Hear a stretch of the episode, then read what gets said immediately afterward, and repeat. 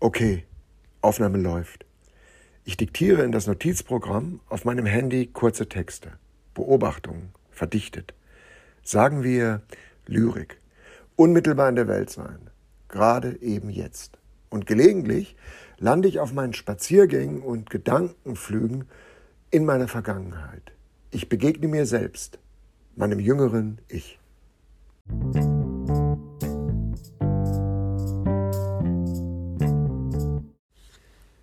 Gerade sitzt mein jüngeres Ich mitten in den 80er Jahren in einem französischen Auto auf dem Beifahrersitz.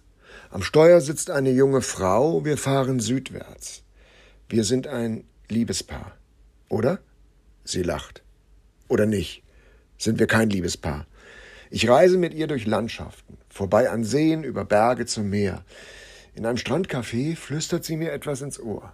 Ich schaue aus der Zukunft in meine eigene Vergangenheit und versuche zu verstehen, was sie sagt. Was sagt sie da? Okay, Aufnahme läuft. Du flüsterst mir Wörter ins Ohr, so kitzelnde Wörter, die kitzeln mich. Sie kitzeln mich, deine Wörter in meinem Ohr. Herrlich, was sind das für Wörter, die so kitzeln in meinem Ohr? Es sind deine Wörter, die mich kitzeln in meinem Ohr. Kitzelnde Wörter, kitzelnd, kitzel mich. Ich krieg nicht genug von deinen kitzelnden Wörtern. Ich knicke mir ein Eselsohr, damit ich sie nicht vergesse. Deine Wörter, die kitzelnden, die kitzelnden Wörter. Kitzel, kitzel, danke dir, du Kitzel, du.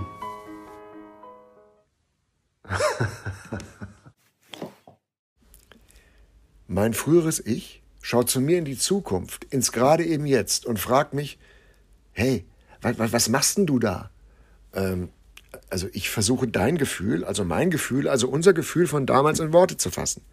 Ja, okay, und, und weiter? Ja, damals fragte sie, wollen wir zusammen alt werden? Ja, ja, und? Werden wir zusammen alt? Du, das kann ich dir doch jetzt aus der Zukunft nicht einfach sagen. Wie hatte ich sie eigentlich kennengelernt? Erinnere ich mich noch an die erste gemeinsame Nacht? Hey, sag mal, spinnst du? Als ich im Oktober 1985 meinen 22. Geburtstag und gleichzeitig eine Einweihungsparty in meiner neuen Wohnung feierte, aschte sie auf meinen neuen Flocati-Teppich, trank Portwein und lachte. Hast du einen Staubsauger? fragte sie. Sie könnte sonst ihren mal vorbeibringen. Äh, nicht nötig, sagte ich. Dann rollte ich den Flocati zusammen und ließ ihn verschwinden. Sie lachte. Ja, und dann? Ja, dann trafen wir uns öfter in der Bar, die wir damals so mochten. Tranken Gin Tonic. Erzähl mir was von dir, sagte ich einmal zu ihr.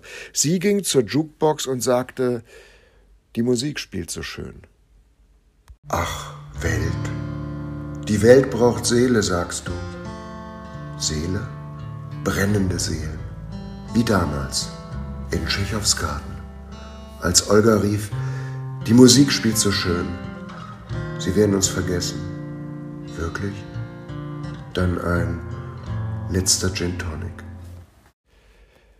Wir fuhren irgendwann in einer Nacht von Kassel nach Amsterdam. Im Auto lief fast nonstop Heinz Rudolf Kunze. Dein ist mein ganzes Herz.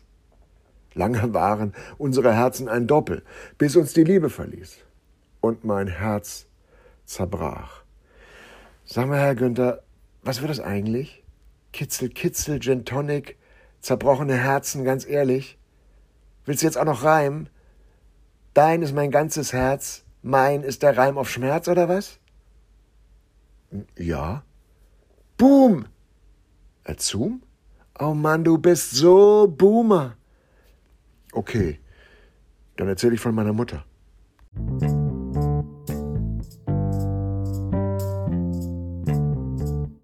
Als ich ein Kind war, las meine Mutter meiner jüngeren Schwester und mir an Sonntagen bei Kerzenlicht ein Märchen vor. Die Mona Lisa unter den Erzählungen war Rotkäppchen. Sie war unsere Heldin, weil ihr Weg selbst bei nebligen Scheißwetter durch einen blöden Kackewald unserer Erfahrung entsprach dem täglichen Weg in die Schule. Immer hatten wir Angst, ein Wolf würde uns abfangen, entführen, einsperren, ja und irgendwann auffressen. Die Märchen der Brüder Grimm, die in Kassel lebten und arbeiteten, waren für uns Heimatliteratur. Das Schloss von Dornröschen war die Saberburg in Hofgeismar. Das Haus mit den sieben Geißlern, der Bauernhof um die Ecke und Hans im Glück, unser zweitältester Bruder. Meine Mutter trug meiner Schwester und mir gern das Rotkäppchen-Gedicht in einer nordhessischen Variante aus dem Schwalm-Eder-Kreis vor. Aufnahme läuft. Rotkäppchen. Kleines Mädchen, blonde Zöpfchen, rotes Käppchen auf dem Köpfchen. Bringt Kuchen und Wein zum Großmütterlein. Wolf kommt, fragt prompt, wie kommt man zu dem gewissen Haus? Kurze Antwort, dort hinaus. So schlingt der Wolf alles in sich hinein, Großmutter, Rotkäppchen, Kuchen und Wein. Ein Forstbeamter, bezahlt vom Staat, der mehr als Dienst nach Vorschrift tat, befreit mit dem Messer in der Hand Großmutter Rotkäppchen samt Proviant. Großes Fest im Haus, Märchen aus. Märchen aus, sagte meine Mutter.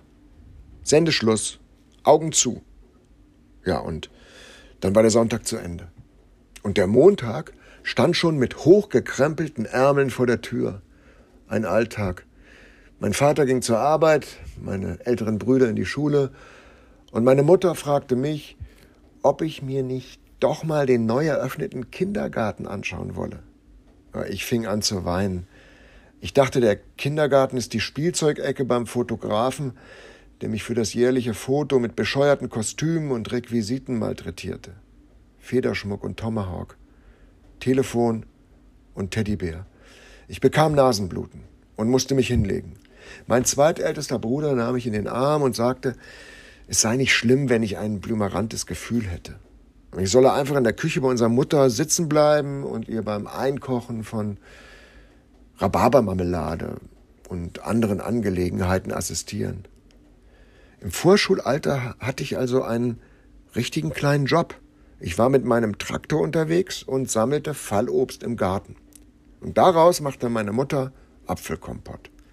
Meine Mutter war eine Meisterin in der Obstkunde. Sie hätte selbst die Äpfel auf dem Gemälde Le Pomme von Paul Cézanne zu einem leckeren Apfelkuchen verarbeitet. Wenn ich mich nach meinem Arbeitstag am Abend bettfertig machte, leerte ich meine Hosentaschen und legte meine Habseligkeiten, ein kupferfarbenes Pfennigstück, ein Weinbergschneckenhaus und eine abgeschliffene grüne Glasschabe auf meinen kleinen Nachttisch. Ja, und dann setzte sich meine Mutter auf die Bettkante und ich sollte aufzählen, was ich für sie war. Ich sagte, ihr Sonnenschein, ihr Augenstern, ja, und ihr kleiner Küchenhelfer. Es war die Zeit der Geborgenheit.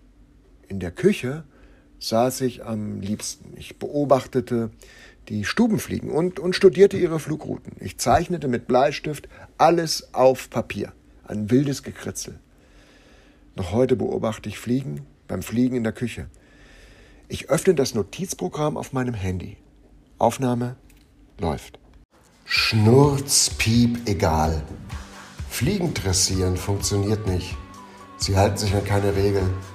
Das ganze Verkehrssystem in der Küche lassen sie außer Acht. Stoppschilder, Parkverbote, rechts vor links und Kreisverkehr ist ihnen schnurzpiep egal. Aber alles funktioniert. Die Küche ist eine Großstadt. Und die großen Katastrophen sind menschliches Versagen. Scheiße, der Milchtopf läuft über. Ach, egal. Sam, hm? kann ich meine Hand wieder haben?